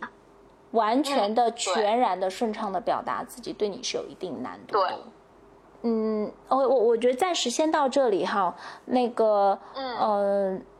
就是可能后面其实还会有更多的连接，但我但我想在走走开之前，就结束这这这个这一趴之前，呃，我想先。丢几个，就是可能有点跳跃，那个，嗯，但实际上刚才你有提到的这个这个讯息哈，一个是就是，哎，呃，如果我们不慢慢的走的话，你可能就是只是我不能出丑，不能出丑，不能出丑，然后它就变成像是卡死在那边。但是你看刚才我慢慢慢慢走，你会走到说，哎，等一下，好像相较于说我是担心出丑，我好像是一种，我我我并。我并不觉得我可以完整的、妥善的、良好的去表达自己。嗯，对，所以就我们会把这个问题就会更加精准一点。嗯，那当然背后肯定还有就是说，哎，怎么那是发生了什么？我不能这么完好的、完整的、良好的去表达自己。那你看，那就另外一些事情就也变得它相关了。比如说我，那我为什么不能去求助别人？明白了，对我，我现在我知道了，我我大概懂您意思了。就是其实表达这件事情的话，尤其是在英国的，无论是生活或者是工作场景里面，我还得去用英文来进行一个表达。然后在这个其实之前也有一个一个小朋友，他做问卷调查，他问过我，他说你觉得用英文来说话，呃。用英文表达和用中文表达会有什么样的不一样？然后我就跟他说，我会发现用英文来表达的话，因为英文它只是一个工具，所以，嗯，我我我要是能用英文能大概讲出我的意思就差不多了。但是它呃比较少会成为一个情感表达的工具，它只是一个交流的工具，它不是我一个在我情感表达或者是在我。真正舒服的表达的时候，会用来作为一个情感情感连接的一个工具。所以很多时候，我用英文来表达的时候，我不是我呃，我不是最舒服的一个状态。这也会影，可能这也会影响到我在在用英文面试的时候，我可能。会更加的追求，就是我大概能说清楚，或者是怎么样就行了，而不是说要更加的去美化我的语言，用我的语言去更加的美化我这个人，就是这可能就是一个更高阶的，让我觉得更有困难的事情了。嗯，你要这么说的话，我反倒在想说，这好像好像这不是问题的根本了，因为那因为就像你刚刚你刚刚在讲说，呃，我。我好像更在意的是，我我好像更更觉得是自己没有办法用语言很良好的表达自己。但这种状况在，就是你说的那个面试黑洞，是仅在英国出现，还是在中国也会出现？哦，在中国也会出现。其实，对，那你看，它就不仅仅是英语的问题。嗯，那哎，那我其实就是很不会用语言来美化我自己，是这样子吗？哦，但是我我倒更加。觉得你前面有一句，就你最开始的时候你就说，嗯，我会不自信，嗯嗯，对，也会。当我不自信的时候，你就就是当我不自信的时候，不是说我擅不擅长于用英呃用语言去美化自己，我压根就不会用语言去美化自己，因为我就没有觉得自己这么美啊，这才叫不自信啊。是的，我会被那个，我会被所有的招聘条件吓到，我会觉得我什么都不会。就是大家希望要要要会交流，要会沟通，要会管理这个，要会做那个。然后对于一些我没有用过的软件，大家都要求会，我就觉得我怎我什么都不会，我我居然还去投了，我投了，人家居然还给我面试了，我我我会面我去面试的时候会觉得天呐，我会什么呀？我什么都不会，人家问到的时候我可怎么办？对，然后，然后这个就，哎，这个倒是，嗯，刚才就穿到刚才那个部分，就是你说，嗯，朋那个那个好像是有一个朋友嘛，还是谁，就是说帮你这个工作这个保底，然后你你说你说啊，就是这个，哎，你刚刚原话是什么？就是我我有我有这个资格。我说人家给我一个 offer，我我就我就谢天谢地了，就是人家凭什么给我保底？对对对对，就是人家凭什么给我？那就是就凭我不够吗？凭我不够好吗？还是就凭什么？就好像那就是我不够好，你你为什么还能，就是我我我哪儿哪儿好了，或者我哪儿那个你你还给我兜底？对，所以好像还是不自信啊。对。然后包括像讲说那个我不能去。嗯呃，像像麻花就比较懂你。那你如果已经不是一次了，他已经麻花作为跟你比较熟的，他已经多次反复看到你很难去跟别人求助，那也可见我猜，这也是我这就是我猜的了，就就是是不是也会跟我对，呃，我我是不是嗯配，或者是我是不是有资格，或者我凭借什么我去能向别人求求助，或者我是不是相信我去。找别人求助，别人一定是会帮我的。嗯，就是还是一种我不配的感觉。嗯，对，就像那个自信，还有那个配得感，还有自己是不是足够好，而且而且，即便身边人反复跟你说，对吧？像麻花是作为朋友的身份，好像听起来李先生，啊，那我猜肯定不止，肯定还有很多其他人都告诉你你足够好，但你是不信的。嗯，嗯，对。对，所以嗯，那刚才我们这这一趴相当是几分钟吧？那呃，当然，如果是真实一个咨询哈，就是第一节奏会比这个再慢一点。嗯。那第二呢，就是呃，如果我们这个是作为我们的首次咨询的话，我可能会更多，就是像我们现在是比较偏讨论性，但是可能在真实咨询里，我会我跟你走更深，会跟你用更多你的你你的身身体的感觉。不自信其实是一种感觉来的，它不是用我脑子，我我我我认知我现在不自信，不是这样的，是紧张了，你会紧张紧绷，对不对？你会你会就是会非常紧绷，对，对对对，所以那嗯，但是我觉得起码可以，比如说如果这是我们的首次咨询，我我就会跟你先确定，可能不自信是一个我们会很着着重去处理的议题。明白了，我明白了。当然，我们也可能通过呃。这个这个一到三次的，就你还要一次咨询，我肯定我起码好赖会跟你确定一个。你看他反复，他在各个方面，对吧？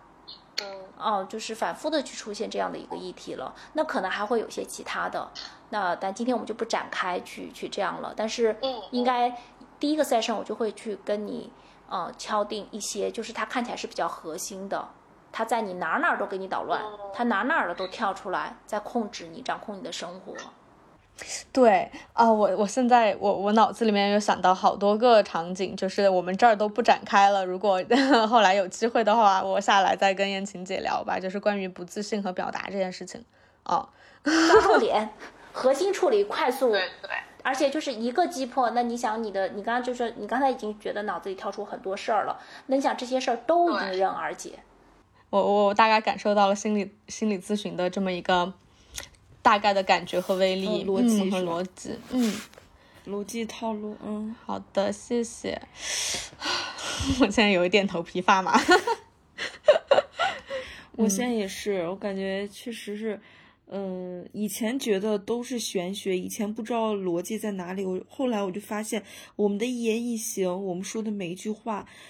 他们就像一个就是。他们都看在眼里，记在心里，都在观察，然后通过这些来知道你是一个什么样的人，你接下来的行为轨迹，你你的命在哪里？我的命在哪里？以及如何逆天改命？我之前是不相信逆 天改命这个事儿的，我现在完全相信了。就是你有问题，他们会指出来，然后可呃改的话，就可以逐个击破。哎，对，所以其实说到这里的话，我们要不要用最后一个问题，请两位嘉宾来回答一下，作为我们最后的结束？就是说，嗯，在两位看来，就是命运是注定的嘛？就是逆天改命的可能性到底有多大？因为好像我我觉得我今天整个听下来，我会觉得玄学和心理学他们有好多，就是我甚至觉得有很多相交的地方。哦，我就想知道，在你们俩看来，从你们的领域来看的话，嗯，命运它真的可以改变吗？它的力量有多大？那改变它的可能性有多大呢？好，那还是我先说哈，就是 就是在我看来的话，我会觉得说，命运它既是注定的，又不是注定的，就是这句话。就是怎么说呢？就是注定的就在于本命盘，就是我们常说一命二运三风水。就是我觉得本命其实是注定的，但是它只是一个人生地图。就类似于说是你的一个出场配置的感觉，就是你每个人出生的时候，你天上的行星就确定了你的一些性格特征啊，或者是你本命里面的一些东西，可能你就是容易说会有婚姻不顺，或者你比较容易对一些呃这种神秘学啊、心理学啊对这些感兴趣，你注定会走上这条路，就这些都是有可能的。这个可能是你的一个本命的地图，但是呢，为什么？我们又说这个命运可能是不注定的，就在于人生的选择。就是选择权还是在你自己身上。就是当你在面对你人生的地图的时候，你到底是顺着它走还是逆着它走？你是选 A 还是选 B？你是了解了自己的性格缺陷之后，你去克服它，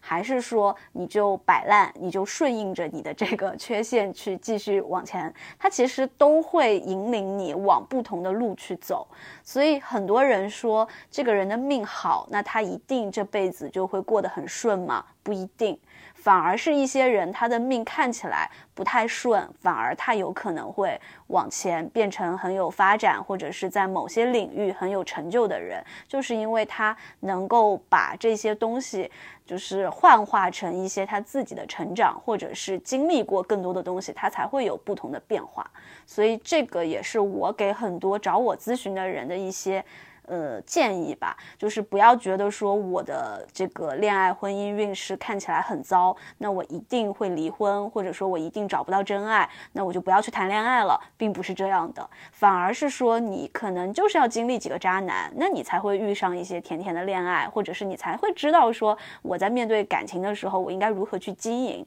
就这些东西其实是会有变动的。就是会随着你自己的一些选择的不同而走向不同的走向，但是你又会觉得说，冥冥之中它是有一个整体的方向去发展着，引领着你，很悬了，嗯，很悬，嗯。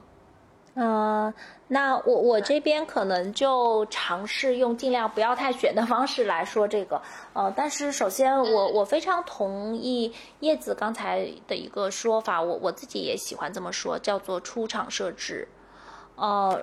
那就是我也是认同说出厂设置的这个部分，是因为现在有很多的研究哈，就不光是这个。呃，比如说像从这个人格这个部分，那呃，我们圈内是比较认可一个叫大五人格的这样的一个人格测试，就是市面上的各种人格测试很多哈，当然业内是比较认可大五，但即便是大五，在追踪在过去这个几十年的这个追踪研究当中，发现那个嗯大五大五嘛，就是有五个维度哈，那个后来就发现说，其实除了有一个维度叫做内外向，内向和外向。啊，它还有什么什么什么宜人性啊？呃，有什么？哎呀，什么性啊？天哪，我这个学渣我都没有背下来。反正大家网上可以查一下。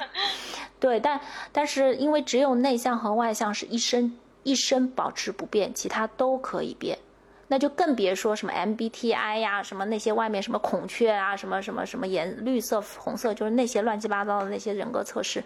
嗯，就其实都是会变的，嗯，就是因为只有内外向是生物基础，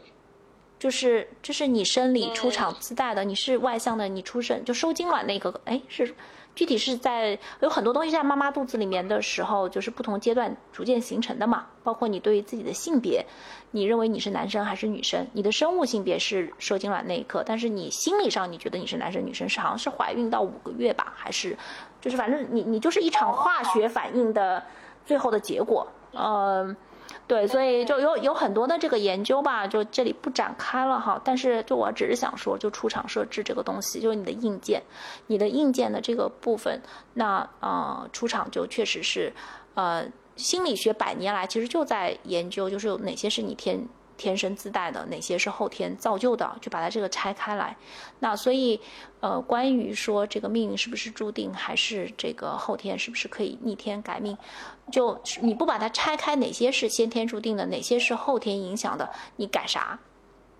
那所以先天的这个部分，刚才讲内外向，对吧？然后还有什么呢？就是有些天赋的东西，叫天赋天赋嘛，就是老天赋予你的嘛。比如说像像呃，现在也有一个大体的研究哈，就是那我自己也亲自做了很多的调研。就比如说像我现在非常高兴，我们家孩子四岁多了，那个艺术类的，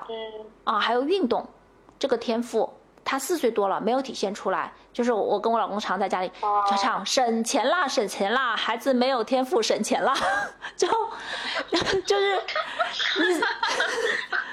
就你四岁多你不会画画，你能画出来，我们家孩子永远是就是不知道他画的是个啥，哎，他他还要听听听不懂这个节目，只要长大了听也没关系了。那个还有就是音乐方面，他的他的节奏啊，他的音准。四岁多还是一塌糊涂，就是绝对是没天赋了。也嗯，当然我们现在每次他画画，他唱歌，哇，宝宝你好棒啊，好棒啊！但是我们心里就想，我绝绝对不砸钱送你去专业学习。对吗？对，所以就有些就是这个就是，呃，就是那个呃出厂设置的部分。那像我是会看，因为其实我的科班出身，我的本身的专业是生涯发展，就是职业生涯发展，就是你那个。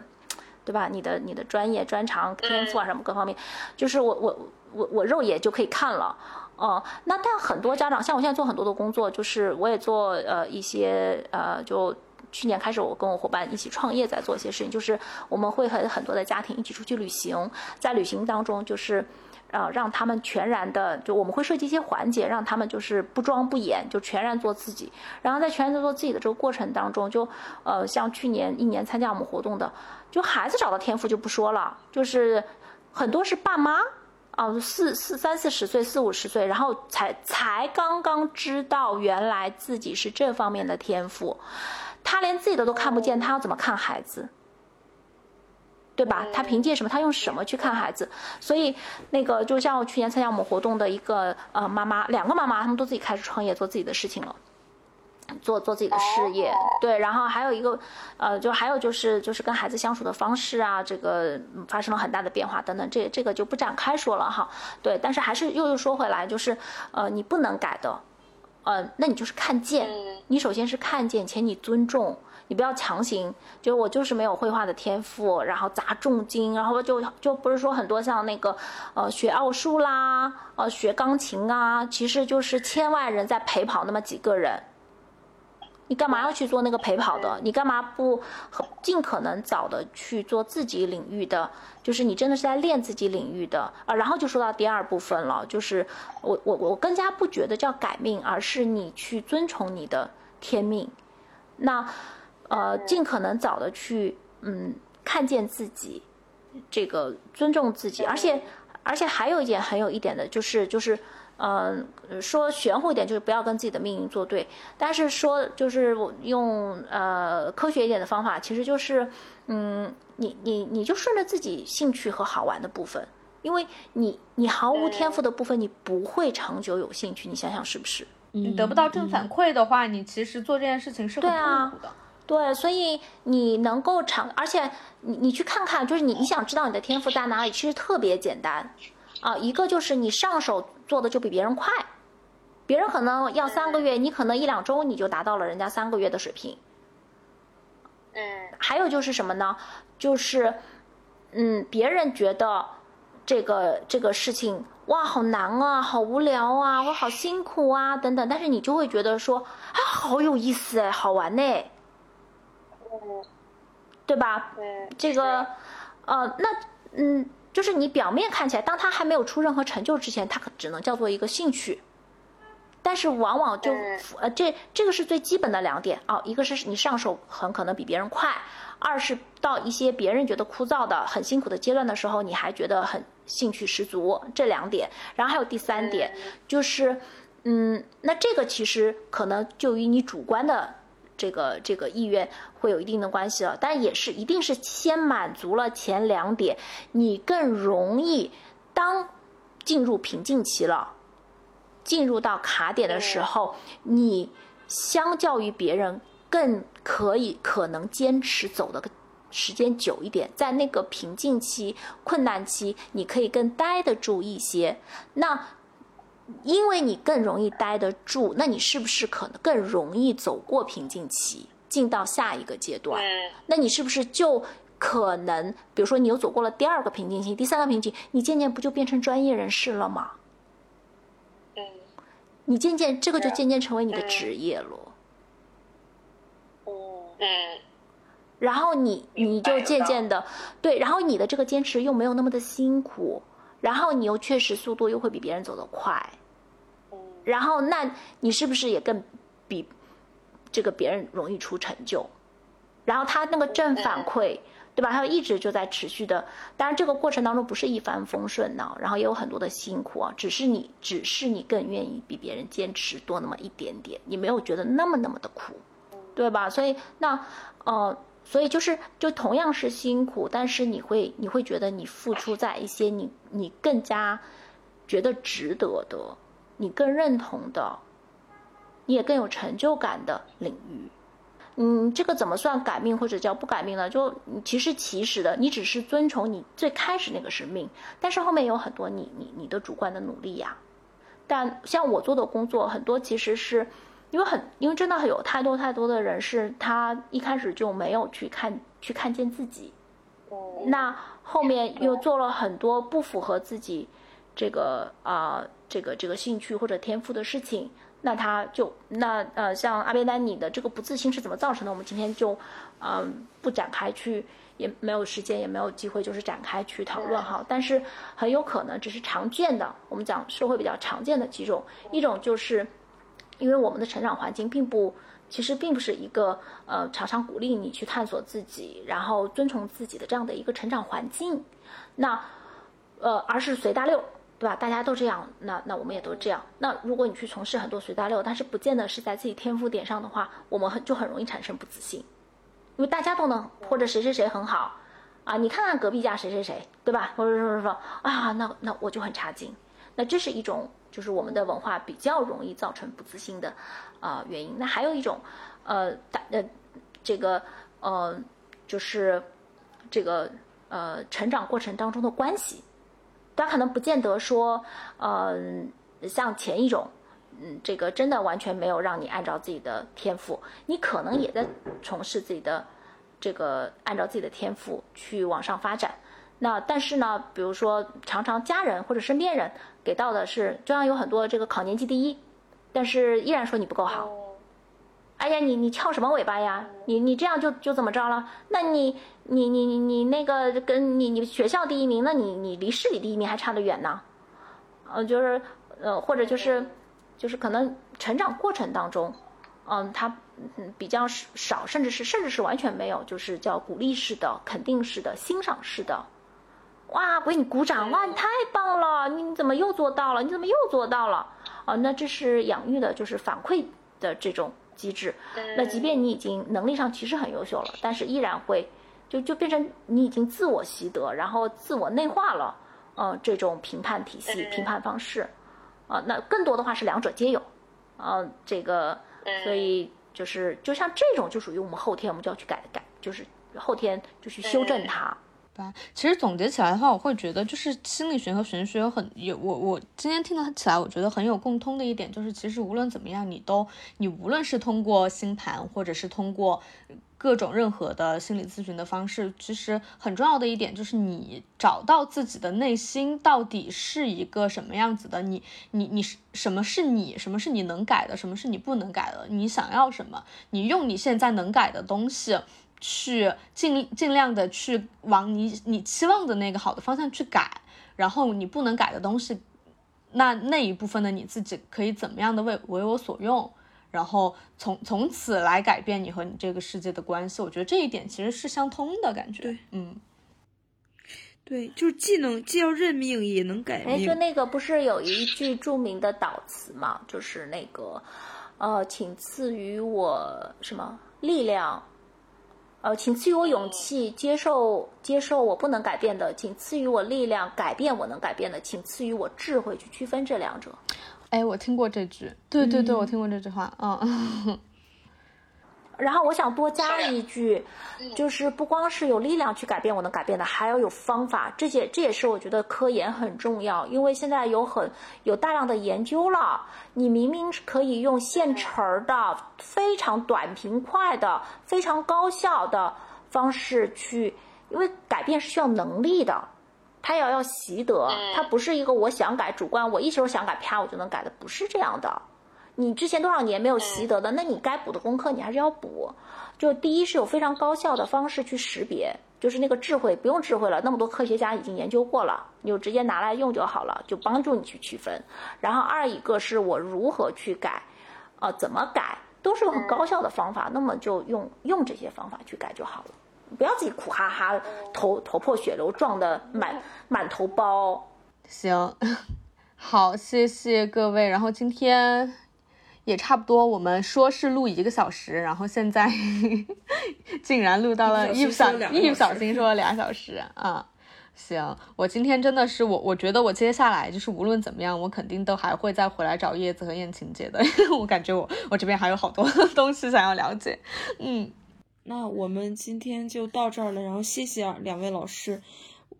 我们也是眼界大开。